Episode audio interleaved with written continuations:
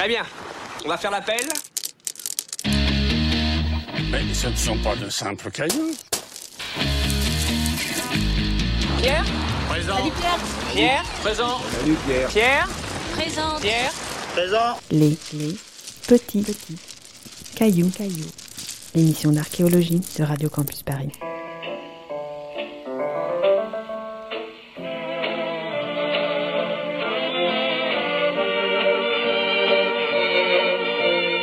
Les petits cailloux, l'émission d'archéologie de Radio Campus Paris, fait son roman noir de l'été. Alors suivez-nous parmi les archives sombres et criminelles de l'archéologie.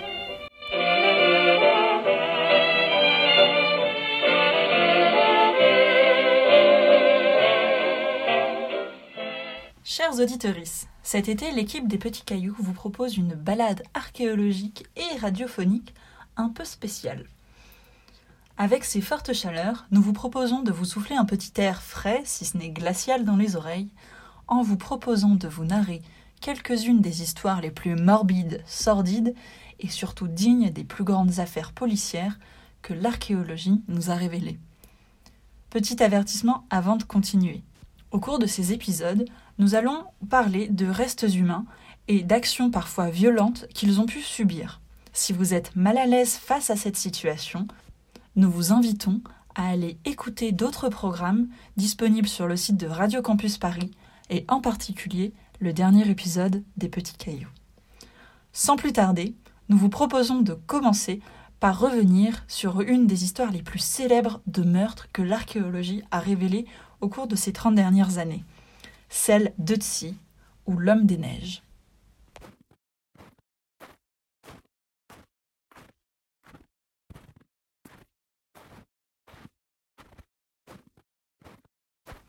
Cette affaire commence en septembre 1791 dans le massif d'Ötztal en Autriche. Un couple d'Allemands venant de Nuremberg, Helmut et Erika Simon, font l'ascension du Similorn. Après avoir profité des verts pâturages qu'offre le Tyrol autrichien, le couple redescend dans la vallée en s'éloignant des sentiers balisés. Au détour d'un rocher, ils découvrent une partie de corps humain qui émerge des glaces. Et oui, en 1991, il y avait encore des glaces en haut des montagnes européennes en été. À plus de 3000 mètres d'altitude, ils ne peuvent que prévenir le refuge, qui préviennent à leur tour les autorités autrichiennes et italiennes. Les Autrichiens interviennent finalement pour ce qui semble être la dépouille d'un randonneur égaré et mort en altitude. Autour du corps, on trouve deux contenants en écorce de boulon, un bâton arqué et une pièce de métal prise pour une lame de pistolet. Le 22 septembre, on commence l'extraction du corps. Un officier de police ainsi qu'un médecin légiste arrivent en hélicoptère pour ramener la dépouille à Innsbruck. Mais le corps est encore prisonnier de la glace. Personne n'ayant les outils nécessaires, un alpiniste présent sur place propose d'utiliser ses bâtons de ski ainsi que son pistolet. Ce moment est capturé par les équipes de télévision et les techniques sont fortement critiquées. Au cours de l'opération, le corps du défunt ainsi que les objets qui l'accompagnent subissent de nombreux dégâts. De retour dans la vallée, les médecins réalisent que l'homme qu'ils examinent est bien plus vieux qu'il n'en a l'air. La glace a momifié le malheureux. Un archéologue est alors appelé Konrad Spindler. Son étude du mobilier et en particulier du morceau de métal qui a été trouvé lui permet de comprendre qu'il s'agit là finalement non pas d'une lame de pistolet, mais d'une hache en cuivre. Hache qu'il date de la transition entre le néolithique à l'âge du bronze. Cette période est marquée en Europe par un mouvement vers la sédentarisation. Peu à peu, les populations de chasseurs-cueilleurs qui avaient arpenté le territoire européen en tant que nomades depuis les périodes paléolithiques deviennent sédentaires. Cette sédentarisation permet également une accélération dans l'appropriation de nouvelles technologies, dont les débuts d'une maîtrise de la pyrotechnologie, notamment pour la cuisson des céramiques ainsi que pour l'utilisation des minerais métallifères. Le public se passionne pour cet homme, on le surnomme Ötzi, l'homme des glaces, l'homme des neiges, Hibernatus et ainsi de suite. Face à cet écho international, les autorités italiennes commencent à avoir des revendications sur la momie des glaces. Finalement, ils trouveront un accord avec leurs voisins. Les Autrichiens s'engagent à restituer la momie après que l'étude scientifique ait été achevée.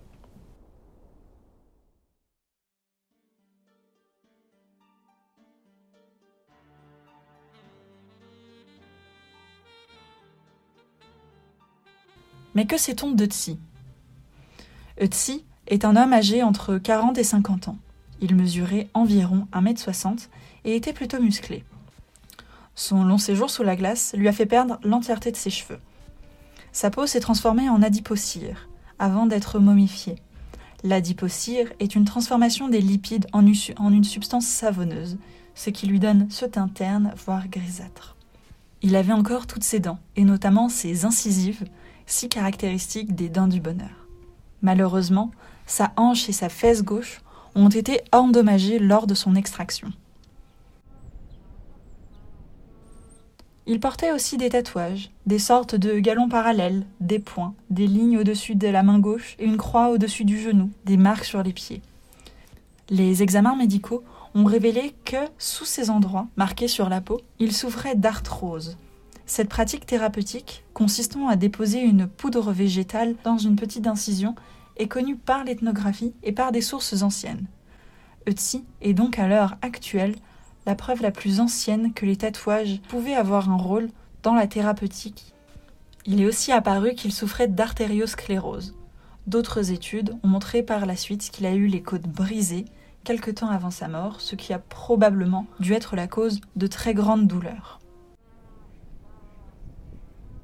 Son estomac contenait lui 30 types de pollen différents qui, une fois analysés, ont permis de montrer qu'Otsi est mort à peu près au printemps ou au tout début de l'été. Avec ces analyses, les chercheurs ont même pu déterminer le parcours effectué par l'homme des glaces dans les montagnes juste avant sa mort. Partiellement digéré, son dernier repas indique qu'il avait mangé environ deux heures avant sa triste fin. Parmi sa nourriture figuraient des céréales, de la viande, provenant d'un bouquetin, une espèce de chèvre sauvage particulièrement agile.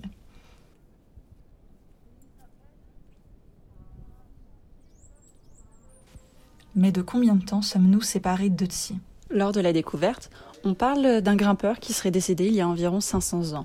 En effet, euh, l'équipement qui a été retrouvé avec lui n'étant clairement pas aussi chamarré que ceux des alpinistes des années 80. Les datations au carbone 14 indiquent qu'il aurait vécu à une période daté entre 3350 et 3100 avant Jésus-Christ.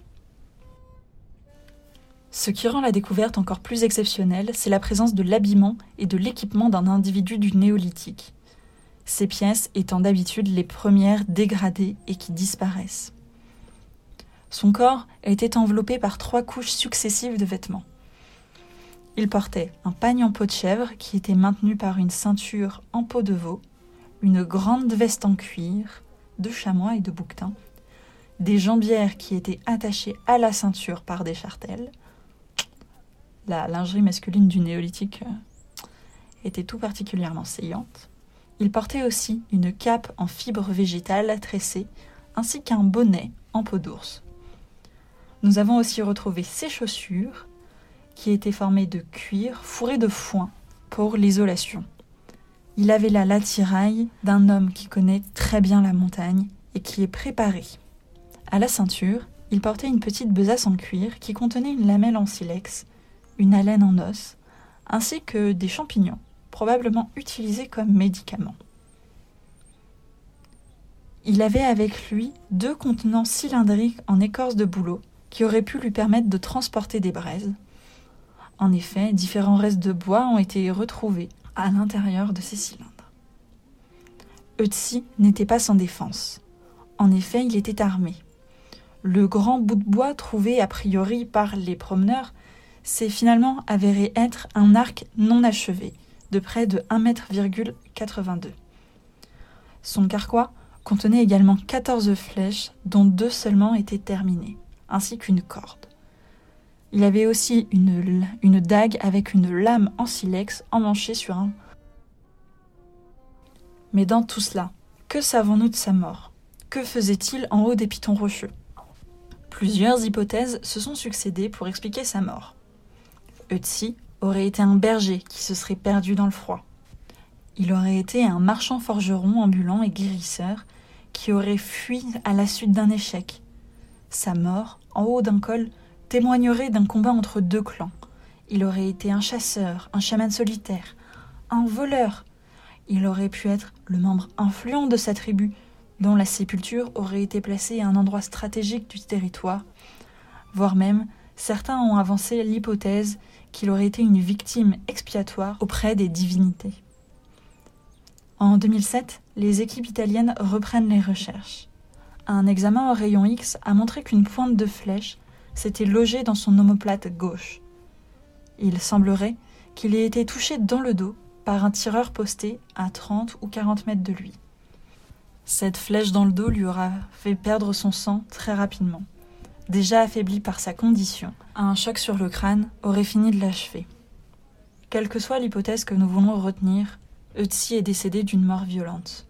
Bien que nous ne saurons jamais véritablement ce qui a causé le décès d'une des plus célèbres momies, nul ne peut oublier les apports aux connaissances sur les habitants du néolithique auxquels il a participé.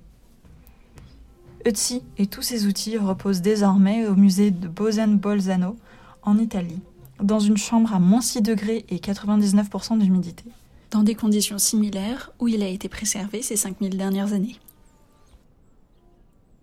Et malheureusement, notre épisode des Petits Cailloux, édition de l'été, votre roman noir archéologique, se termine. On vous donne rendez-vous au mois prochain, le 18 août, pour un épisode particulièrement intéressant et particulièrement morbide. C'était Les Petits Cailloux.